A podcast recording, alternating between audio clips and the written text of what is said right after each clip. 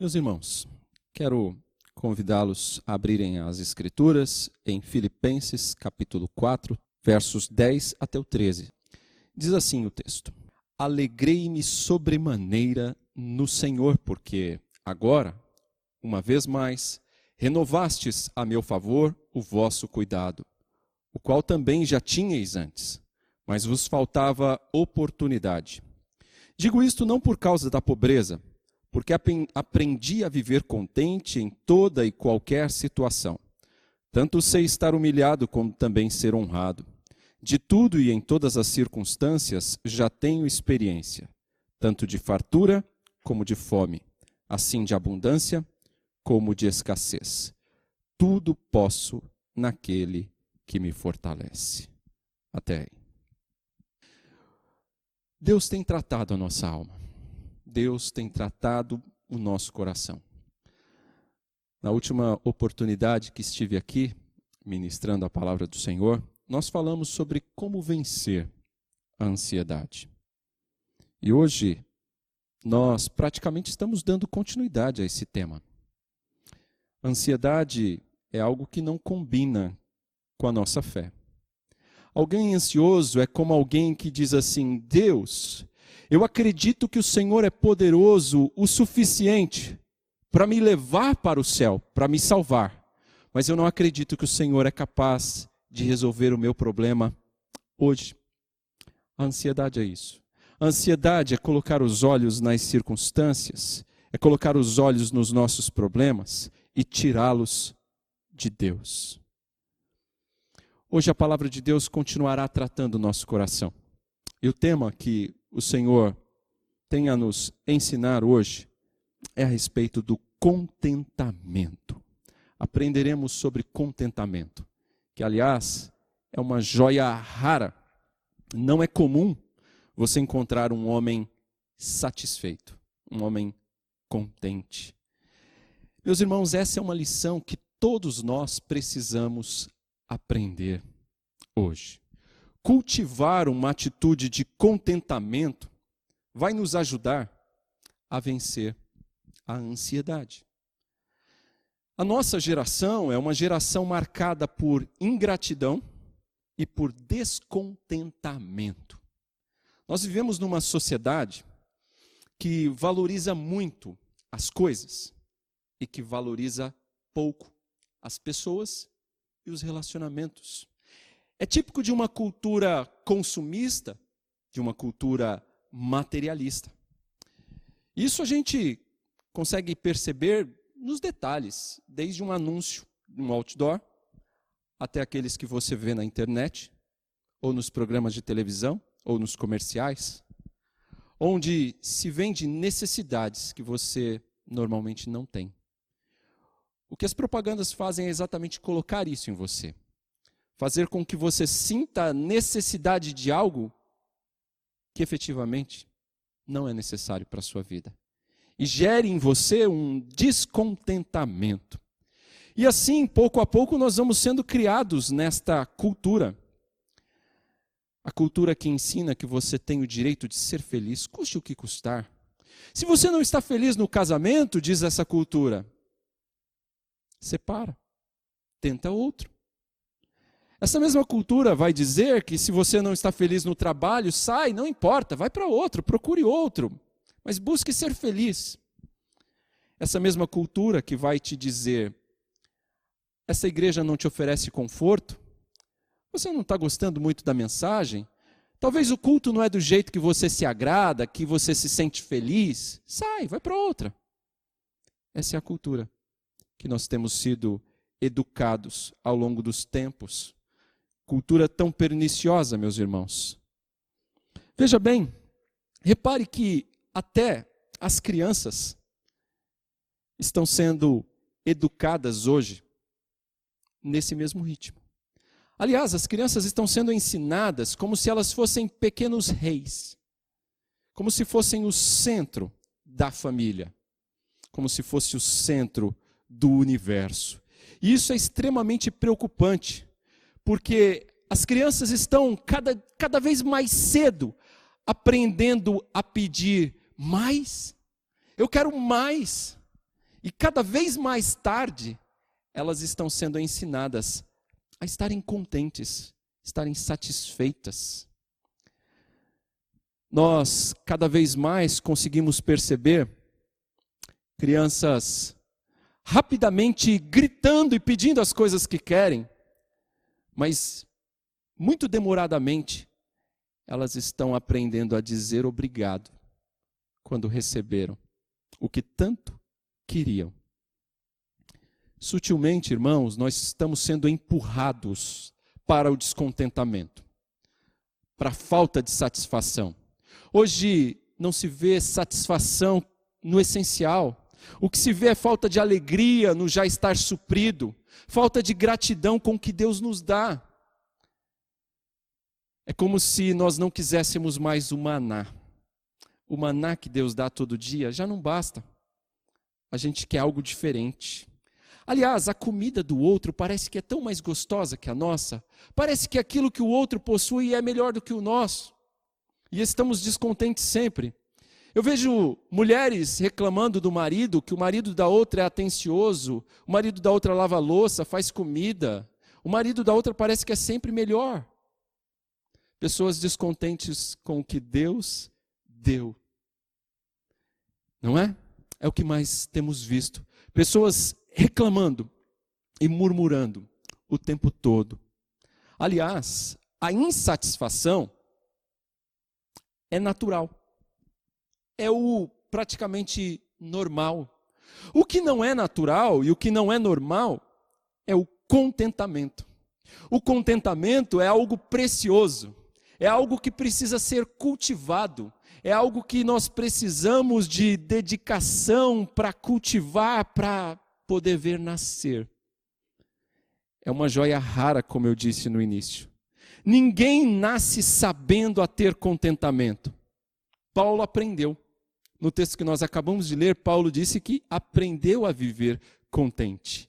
E ele também nos ensina. Aliás, essa é uma escola que nós temos que frequentar, Débora. E essa é uma escola que não dá para cabular aula. Não pode. E nós vamos aprender ao longo da vida toda estas disciplinas, principalmente a do contentamento. E são em momentos extremos da vida, como esse que nós estamos vivendo, que nenhum de nós viveu até hoje. Em momentos extremos assim, é que mais nós somos ensinados a aprender essa virtude preciosa do contentamento. Esse assunto é muito importante. O reverendo Valdeci dos Santos, ele diz o seguinte: há três pecados que permanecem de trás do descontentamento. O primeiro deles é o orgulho, é achar que você merece mais do que Deus te deu. O segundo pecado é a rebeldia. Se não for do jeito que eu quero, eu não aceito, não é? E o terceiro é a descrença. Será que Deus não está vendo o que eu estou passando? Será que Deus não está vendo o que eu estou precisando? São esses os três pecados por detrás do descontentamento. E você deve se lembrar uma coisa: que estes foram os pecados originais do diabo e dos seus anjos. E por isso, por isso, são pecados que vêm do próprio inferno e acabam infernizando a vida das pessoas descontentes. O bispo Haile resumiu muito bem esse tema. Ele disse o seguinte: preste muita atenção, preciosas palavras de Haile aqui. Os anjos caídos tinham o céu em si para habitarem antes de caírem, e tinham a presença imediata e o favor de Deus mas eles não estavam satisfeitos. Adão e Eva tinham o jardim do Éden para viverem, com liberdade garantida sobre todas as coisas, exceto uma árvore, mas eles não estavam satisfeitos. Acabe tinha seu trono e reino, mas enquanto a vinha de Nabote não foi sua, ele não se contentou. Ramã era o chefe favorito do rei da Pérsia, mas enquanto Mordecai se sentava no portão, ele não estava satisfeito. E é a mesma coisa em todo lugar nos dias de hoje.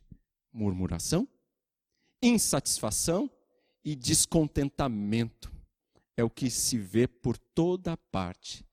Poucos dizem, como disse Jacó a Esaú, seu irmão: Deus tem sido generoso para comigo e tenho fartura. Ele diz isso ao seu irmão Esaú.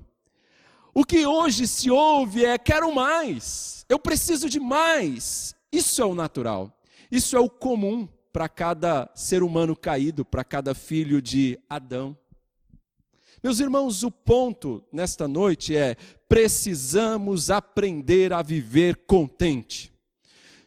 Se você está disposto a aprender isso, então vamos ao texto. Vamos ao verso 10. Ele diz: Alegrei-me sobremaneira. Repare, alegrei-me não de qualquer jeito, sobremaneira no Senhor, porque agora, uma vez mais, renovastes a meu favor o vosso cuidado o qual também já tinhais antes, mas vos faltava oportunidade.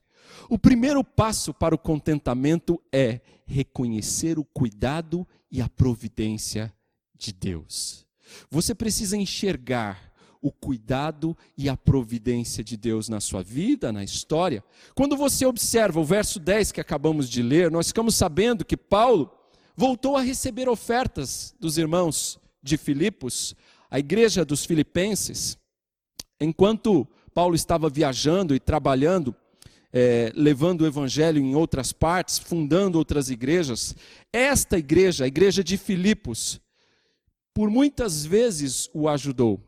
Ao que tudo indica, já havia algum tempo que ele não recebia oferta desses irmãos. E Paulo necessitava desses recursos. Quando então Epafrodito vai lhe trazer ali alguns recursos, dinheiro que foi arrecadado por esta igreja para abençoar o ministério do apóstolo Paulo. E Paulo, ao receber essas ofertas, Paulo faz questão de registrar sua gratidão aqui.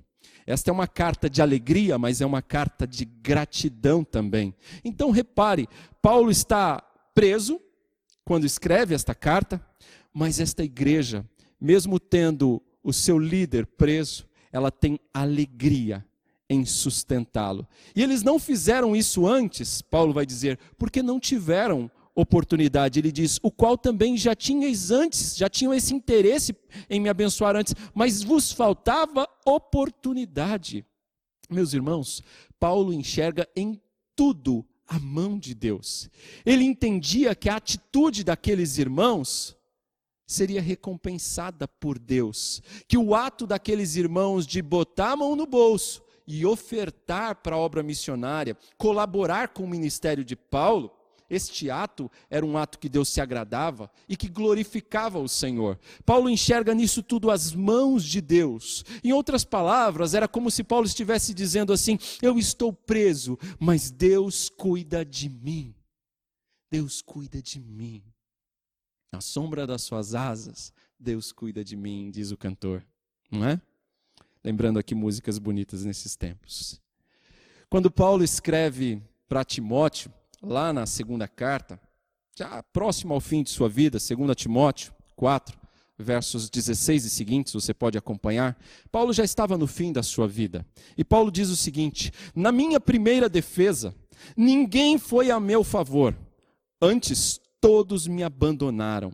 Que isso não lhe seja posto em conta, mas, perceba, o Senhor me assistiu e me revestiu de forças, para que por meu intermédio a pregação fosse plenamente cumprida, e todos os gentios a ouvissem, e fui libertado da boca do leão. O Senhor me livrará também de toda obra maligna e me levará salvo para o seu reino celestial. Repare, a Ele glória pelos séculos dos séculos. Amém. Paulo é grato Paulo está agradecido pela generosidade dos irmãos. Mas repare que a ênfase do apóstolo Paulo está, a sua alegria está no Senhor. É no Senhor que repousa a sua alegria. Ele sabia que os crentes de Filipos, Dalmer, eram apenas instrumentos, como nós. Somos apenas instrumentos de Deus. Para abençoar outros. Paulo enxergava assim, enxergava os irmãos de Filipos como instrumentos da providência de Deus para abençoá-lo. Aqueles irmãos eram especiais para ele? Eram, e ele faz questão de agradecer por isso. Mas a sua ênfase está em quem? Está no doador, está no abençoador, que é Deus. Paulo tinha profunda consciência que a providência de Deus muitas vezes age através de pessoas. É assim. A providência de Deus, como Deus vai construindo a história, muitas vezes é através de pessoas. E é lindo observar aqui a gratidão do apóstolo Paulo. E aliás, gratidão é algo que é maravilhoso, é, é algo que provoca alegria, tanto em quem oferece, em quem manifesta, como também provoca alegria em quem recebe. Não é assim? Sejamos nós também mais gratos. Essa é a lição que fica para nós. Sejamos mais gratos pelo favor de Deus. Eu, enquanto refletia nesse texto, fiquei lembrando de músicas antigas, né? Eu lembrei de uma música da harpa cristã, que, que eu acho que a igreja não conhece, eu teria colocado aqui para cantar, mas tinha uma música de gratidão tão linda. Tem, aliás, nós temos músicas de gratidão tão linda. O que eu quero chamar a sua atenção é: seja mais grato a Deus por tudo que Ele te dá. Eu vejo gente reclamando nesses tempos de quarentena, reclamando porque está dentro de casa, com a sua família, no conforto da sua casa, com a geladeira cheia, gente. Por que reclamar? Aproveita. Aproveita esse tempo que você tem para arrumar seu quarto. Arrumar as bagunças do quartinho da bagunça, arrumar suas ferramentas, ler aquele livro que você não tirou do plástico ainda. Aproveita esse tempo para curtir os seus filhos, joga dominó, baralho, ping-pong, o que você tiver à mão, brinca com eles. Aproveita. Aproveita para fazer aquilo que você fala que ia fazer e sempre vai deixando para depois, mas para de reclamar. Seja grato a Deus que você está saudável dentro da sua casa. Ah, mas eu tenho que trabalhar. Que ótimo, você está saudável indo trabalhar. Agradeça. Em tudo, Dai graças, porque essa é a vontade de Deus. Paulo sabia que não era a sua capacidade e a sua força que o sustentava, mas era Deus. Ele enxergava o cuidado e a providência de Deus em tudo isso. Meus irmãos, é Deus quem cura, é Deus quem nos sustenta, é Deus quem cuida de nós todos os dias. E às vezes nós passaremos por dificuldades, para aprender essa preciosa lição. Qual lição? É Deus que cuida de nós. Segunda lição, segundo passo que nós precisamos dar para o contentamento. Verso 11 e 12, nós vamos perceber essa lição. A lição é alegrar-se independente das circunstâncias. Então, se aquela primeira lição você já entendeu, que é perceber, compreender o cuidado e a providência de Deus em todas as coisas. Agora eu quero chamar a sua atenção para a necessidade de alegrar-se, independente das circunstâncias. Repare o verso 11 e 12. Digo isso não por causa da pobreza, porque aprendi a viver contente em toda e qualquer situação. Tanto sei estar humilhado como, também ser honrado. De tudo e em todas as circunstâncias já tenho experiência, tanto de fartura como de fome, assim de abundância como de escassez. Ah, irmãos, alegrar-se independente das circunstâncias é algo que só o cristão pode desfrutar corretamente. Essa alegria aqui, ela não está apoiada, não está fundamentada em algo passageiro, mas ela é interna, ela é fruto da ação do próprio Deus em nós. E é justamente por não depender do nosso temperamento, não depender das nossas forças, das circunstâncias, que esta alegria, este contentamento pode ser para sempre. Viver assim, irmãos, é viver contente. E quero chamar atenção para um detalhe aqui. Paulo estava preso.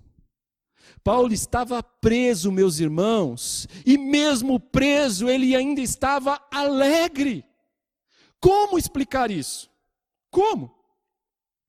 Aqui está o segredo.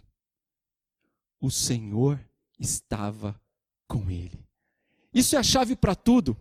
O Senhor estava com ele. Paulo podia olhar para as correntes, Paulo podia olhar para a prisão, mas Paulo também podia olhar para o Senhor, que estava com ele, olhar para Deus, que estava com ele. O mesmo Cristo que lhe apareceu no caminho de Damasco, quando Paulo tem a sua vida transformada por Cristo. Esse mesmo Cristo está com Paulo na prisão está presente na vida de Paulo. Essa é a chave para o contentamento. Essa é a razão da alegria de Paulo. O Senhor estava com ele e o Senhor estava nele. Isso é precioso, meus irmãos.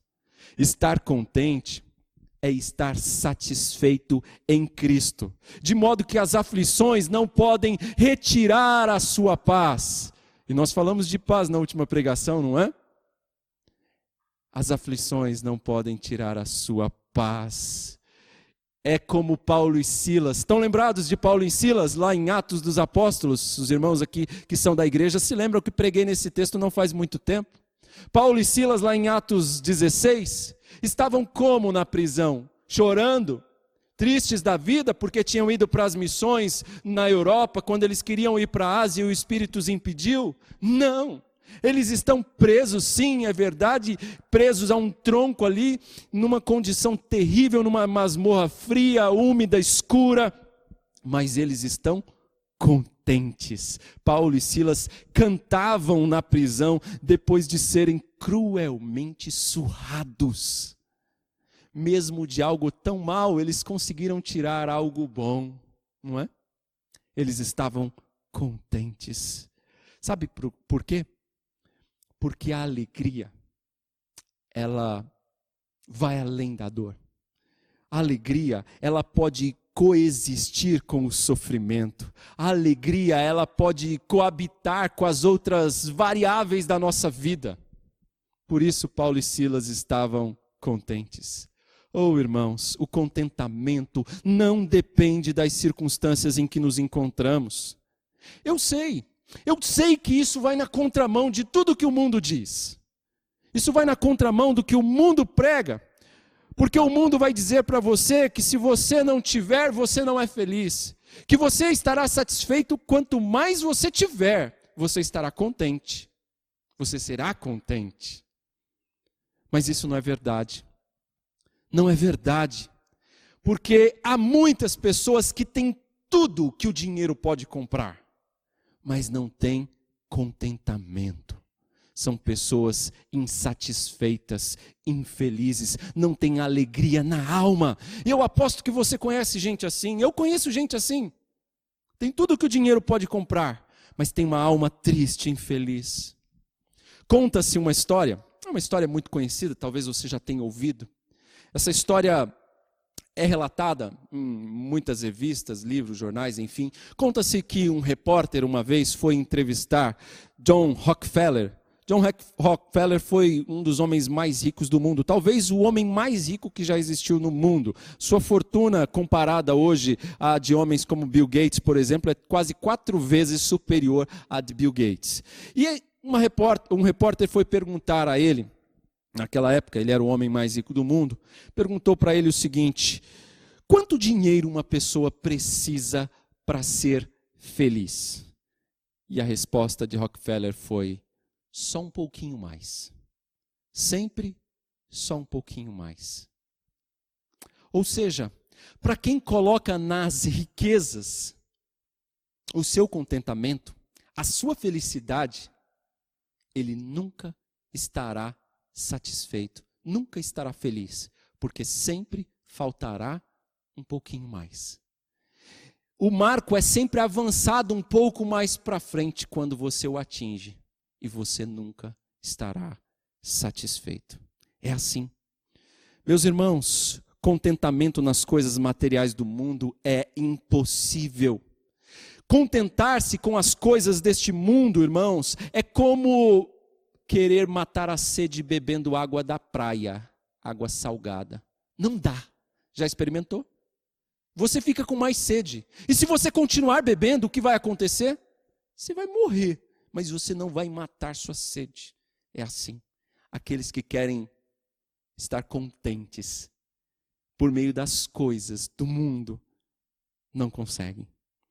Mas não me interprete mal. Irmãos que estão aqui comigo, por favor, não me interprete mal. Contentamento não é ser acomodado também. Não é isso. Nós devemos sim planejar, nós devemos correr atrás dos nossos sonhos, realizar, isso sempre com a ajuda do Senhor. Mas nós não podemos colocar nisso o nosso coração. Nosso coração não pode estar nestas coisas passageiras. Paulo passou por momentos de pobreza, ele diz aqui, e também por momentos de fartura. Tem um, um tio que costuma dizer que na casa dele está uma fartura brava. Tio Dailton. Mateus está aqui, ele conhece. Ele diz assim: farta feijão, farta arroz, farta tudo, está uma fartura. Mas no caso de Paulo aqui, a fartura era outra. Era um momento em que tinha de tudo. Então Paulo passou por momentos de pobreza, mas momentos de fartura. Momentos em que ele foi humilhado, mas em momentos onde ele foi honrado. Ou seja, circunstâncias bem diferentes da vida. Porém, uma coisa não mudava: a sua alegria ele estava contente. Paulo aprendeu a viver contente, ele diz no nosso texto. Todas estas situações que Paulo viveu foram exatamente providenciadas por Deus para que ele pudesse aprender a viver contente, para que ele fosse moldado, para que ele fosse ensinado por Deus. Você já parou para pensar que tudo isso que está acontecendo nos nossos dias, Deus pode muito bem estar usando para moldar a sua vida, para ensinar você, para ensinar a mim, para ensinar a ser um pastor diferente. Hã? Já fiz até Instagram, Instagram agora? Hã? Pois é. Paulo não nasceu contente, irmãos. Seu contentamento teve que ser aprendido ao longo da vida. Ao longo da vida ele foi aprendendo.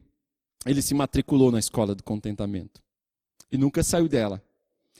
Em tudo ele teve experiência. Mas uma coisa é certa, foi sempre o Senhor quem o ensinou. Paulo não era uma estátua.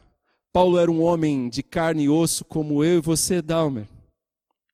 Um homem que em todas as experiências ele aprendeu a viver contente. Sabe por quê? Porque a sua fonte de contentamento não secava a sua fonte de contentamento era inesgotável. Ele diz: O Senhor me fortalece. Era o Senhor quem o fortalecia.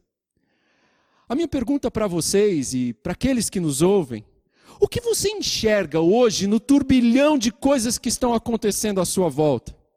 O que você enxerga nas coisas que estão acontecendo na sua vida? Você consegue olhar para as suas dificuldades e agradecer a Deus pela alegria que Ele tem colocado no seu coração? Hã?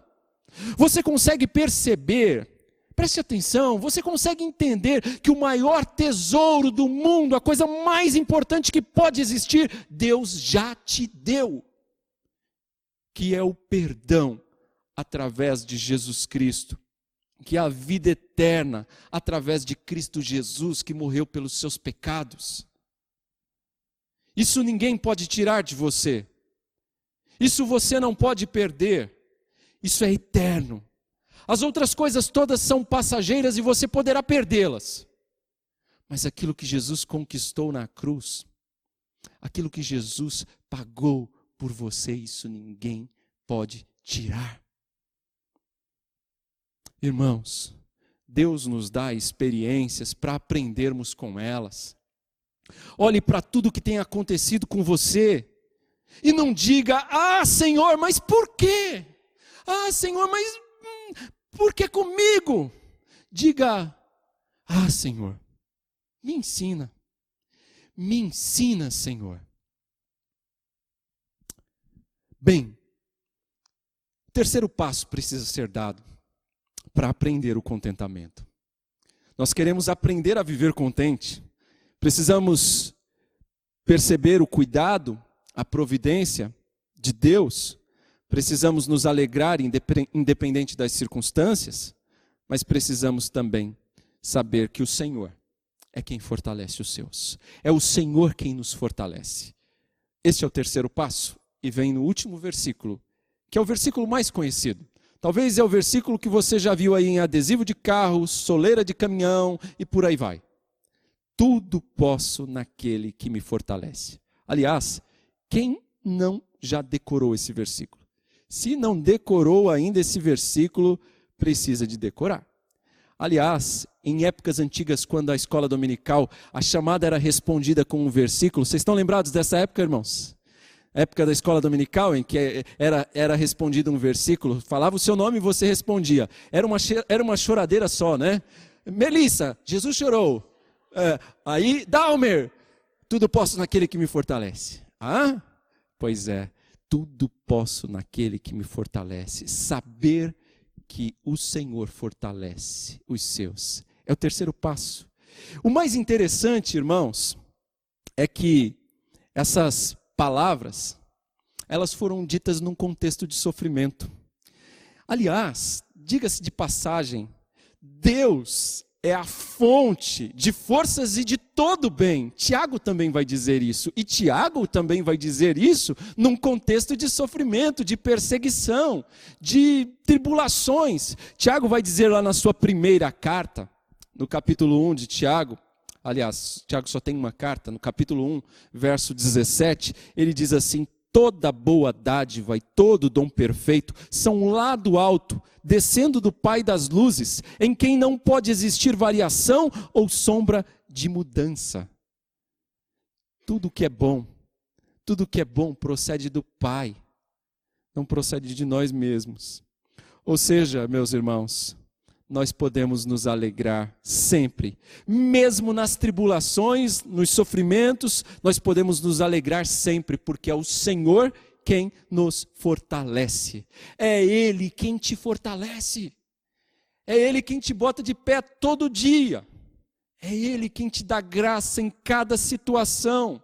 Não é pensamento positivo, não, não cai nessa cilada. Não é força que vem de dentro do seu coração, que vem da sua alma, umbigo, sei lá de onde você quer, é onde dizem que tira, não é de lá. A fonte é o Senhor. Vem do alto, vem da nossa união com Cristo pela fé, não vem de nós mesmos. Você consegue perceber isso? É o Senhor quem nos fortalece. Tudo posso no Senhor que nos fortalece. Paulo estava preso, aguardando a sua sentença. Possivelmente Paulo poderia ser executado, sofrer pena de morte, porém a sua confiança mantinha-se firme no Senhor Jesus Cristo. Ele diz: Posso tudo em Cristo, isto é, dentro da vontade de Deus, posso tudo porque Ele me fortalece. Meu irmão, minha irmã, é o Senhor quem também te fortalece. Irmãos que estão em casa, é o Senhor quem te fortalece. É Ele que cuida de você. É Ele. Confie nele. Você pode dizer que é mais que vencedor porque Cristo fez isso por você. Você pode deixar de lado as suas preocupações e viver contente por isso. Porque Cristo já morreu pelos seus pecados. Porque Cristo o comprou com o seu sangue. Ele é seu Senhor, ele é seu Salvador. Você estava perdido. O que você merecia, e não pode esquecer disso, é condenação eterna, é inferno.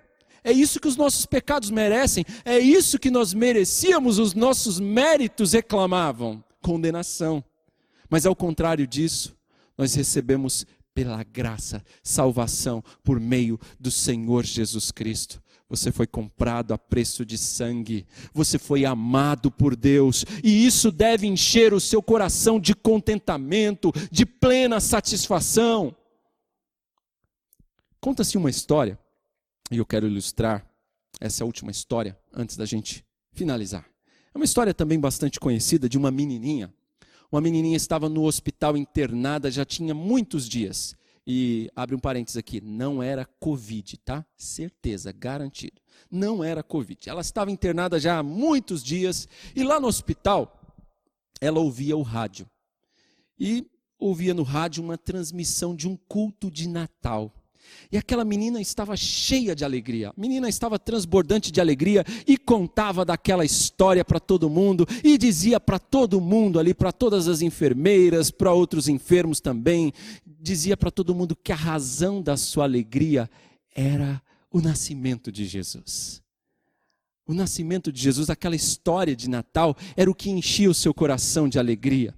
E aí então uma enfermeira incomodada disse o seguinte: Mas essa história já é muito conhecida. Aí a menina disse: Porém você não conhece Jesus ainda. Ela tomou um susto. Aquela enfermeira então disse: Como é que você sabe isso? E a menina disse: Você está sempre triste. Você está sempre triste. Se ela conhecesse a Jesus, ela seria contente, ela seria mais alegre. Como cantamos aqui, a alegria está no coração de quem já conhece a Jesus. Aquela enfermeira, de fato, não conhecia Jesus. Concluindo, irmãos, para aprender a viver contente, eu preciso então o quê? Reconhecer o cuidado e a providência de Deus. O que mais? Eu preciso alegrar-se independente das circunstâncias. E o que mais? Eu preciso saber que o Senhor fortalece os seus. É o Senhor quem nos fortalece.